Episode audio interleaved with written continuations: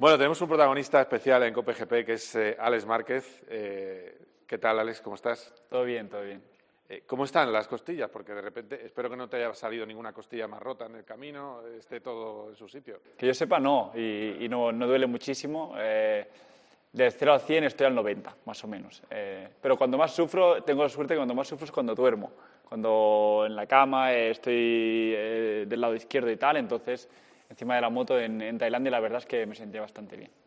Escúchame, eh, a mí me duele el cuerpo. Quiero decir que eres joven. Luego cuando creces es como si tuvieras costillas fisuraditas por todas partes. no te preocupes. Te pones de un lado y te duele por aquí, te pones de otro, ¿sabes? No, pasa nada. De aquí a que sea mayor ya habrán hecho de todo con la medicina. Oye, eh, qué pena el otro día. Ibas como un avión, ¿eh? ¿eh? ¿Era de podio, de victoria, de qué era? No se sabrá nunca. Es así. o sea, ahora te podría decir sí por la victoria. No lo sé, al final eh, hice la elección del neumático medio, eh, que yo creía que me daba algo más y, me daba algo más, sobre todo al principio de carrera para remontar. Y en ese momento donde me caí aún tenía algo más que ellos con el duro. Entonces no sé cómo hubiera acabado. En teoría sobre el papel bien, eh, no había ningún problema de, desgaste más que ellos, pero había que gestionarlo. Entonces nunca se sabrá, pero sí, otra oportunidad perdida, otra oportunidad más perdida este año después de, Austin o de Le Mans, que también se puede hacer bien. ¿Qué tal el año en, conjunto? Eh, porque la familia Gresini es tan acogedora como, como parece, la Ducati es tan buena como parece y tú has estado tan rápido como hemos visto, pero quizás solo que has tenido mala suerte en las caídas. ¿Cómo, cómo ha sido tu temporada? Ha sido buena, pero cuando faltan resultados como ha faltado en algún momento, eh, pues eh, quizás de cara al público, de cara a galería, eh, no ha sido tan buena. Pero a mí personalmente me he sentido muy bien. Eh, como dices tú, el equipo sí, es igual de familiar y bueno como, como se ve desde fuera. La moto también. Eh, el año que viene aún tendremos material aún algo mejor, entonces eso es positivo y sobre todo ha habido la velocidad. Luego la constancia viene sola, pero la velocidad, si no la tienes, es algo donde no puedes rascar ¿no? en ningún sitio. Entonces, estoy seguro que, va a llegar y vamos a estar allí. Hablando un poco de, eh, familia, viene Marca a tu equipo. Eh, bueno, eso, ¿qué tiene positivo y qué tiene negativo? Porque hay mucha gente que dice, ya está Mar fastidiando a Alex, que tiene una carrera él solo, que está tan a gusto en su equipo, llega él allí con los timbales, con todo el mundo del coro, tal. Eh, digo que es tu hermano, que le quieres mucho, pero digo que deportivamente, ¿cómo te afecta? No, tú has dicho, llega con los timbales el coro, pues hay que unirse al coro. O sea, hay que aprovecharse de eso. O sea, es, es así. Eh, y como, como, equipo, pues es verdad que positivo, pues que tendré un compañero muy fuerte, muy rápido. Y contra antes vaya rápido, mejor para mí, porque hace que todo el nivel de equipo y tú como compañero, pues subas también, ¿no? Y esa competitividad sana de quién ser el mejor dentro del equipo y eso hará pues que que pueda llegar al siguiente nivel, que, digo yo. Negativo, la presión, pero la presión cada uno la gestiona y la acepta como quiere. Normalmente eh, me adapto bien a ella, pero eh, no se sabe, a ver cómo, cómo sale. Eh, pero yo creo que, que, es un cambio que para mí puede ser también muy positivo. Tengo aquí al lado a alguien que conoce muy bien, que es Borja González, que le ves en las carreras, que vive, es alguien que vive en un avión Sí, bueno, pues tiene una pregunta para ti, Borja. Como el programa aquel, ¿no? Alex, eh, tú que estás en, en Vox Ducati y bueno, te, da, me imagino, para ver luego las carreras, ¿cómo ves esa pelea Martín Bañaya? Ya sabes que hay gente que dice, estando P con el equipo oficial, lo va a tener complicado Martín porque puede pasar cualquier cosa, pero de momento estamos viendo una lucha limpia y la sensación ahora de que, de que Jorge tiene un pelín más que Peco, aunque tu hermano me dijo el otro día en en Tailandia era al revés y, aún así Jorge consiguió sacar los 37 puntos.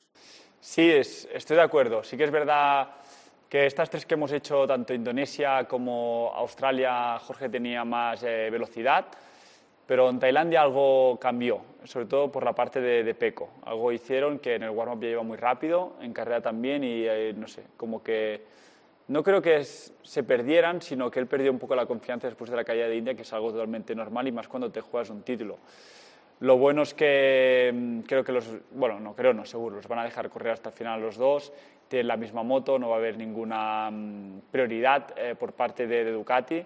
Si hay alguien leal y limpio en ese aspecto es, Gigi, eh, que quiere que gane la moto eh, y que gane el mejor piloto. Luego es verdad que la gente, no, las reacciones de Tardocci. Tardocci es normal que reaccione de esas maneras porque es el team manager del equipo oficial. O sea, es totalmente normal. Él tiene que mirar por Peco Bagnaya y por Enea Bastianini. Eh, y, luego pues eh, está pues la parte de Gigi, que él es eh, muy político, muy, muy correcto y que, como digo, ¿no? es alguien que me ha sorprendido mucho cuando lo he conocido bien porque, porque él es, es muy legal en ese aspecto y, y va a dejar ganar mejor. Y otra cosa, que me he acordado. ¿Te sirve a ti como, como, ejemplo, tú este año eres novato Ducati, ¿te sirve como ejemplo, por ejemplo, Enea, eh, mm, Marini, ver lo que están siendo capaces de hacer? Eh, Enea ya este año le está costando, pero lo que hizo en su segundo año, eh, que fue el año pasado, o lo que están haciendo Bezeki y Marini con la moto, ¿eso te hace ser, estar más confiado en saber, pensar que una vez aprendida la moto, luego puedes sacar ese extra, pese a tener un modelo, digamos, inferior al, top de, la marca?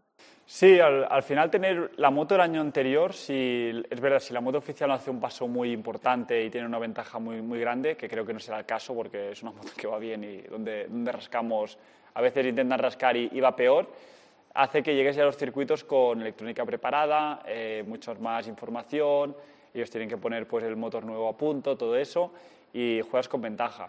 El segundo año, pues siempre tiene que ser mejor que, el primero y tiene que venir esa constancia que nos ha faltado. Eh, si vendrá o no, pues el futuro dirá.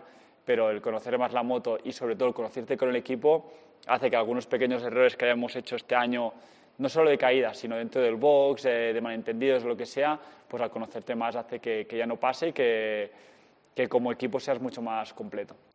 ¿Qué te parece el titular Alex Márquez, campeón del mundo de MotoGP? ¿Sigues soñando con ello? ¿Sigues creyendo en ello? Sí, sí. Yo siempre, fiel a mi, a mi estilo y a mis ideas, eh, siempre digo que soñar es gratis y, trabajo y tengo la ilusión de, eso, ¿no? de algún día poder conseguirlo.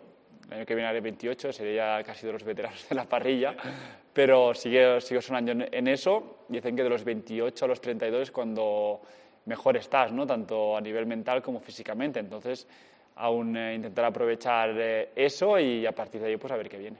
Sí, porque eh, y hay otra cosa que a mí me preocupa de este año, que no sé si lo podéis decir, no sé si tenéis libertad para decirlo, pero no hay demasiadas carreras al sprint, no hay demasiadas fracturas, no hay demasiadas lesiones, no se corren demasiados riesgos por el negocio.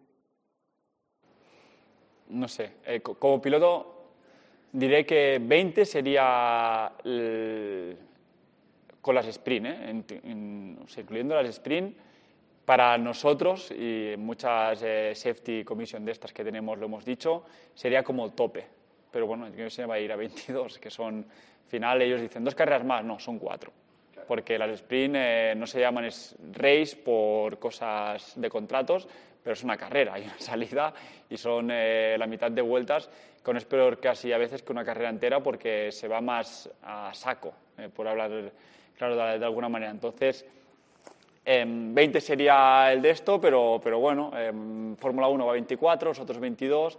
A la Fórmula 1 ha salido que quieren quitar alguna, entonces a ver si nosotros quitamos alguna y, a partir de ahí sí. Pero físicamente a final de temporada, yo con la lesión no, porque puedo descansar, pero, pero cuando tienes tanto, pues hace que los errores eh, vengan y sobre todo que las lesiones.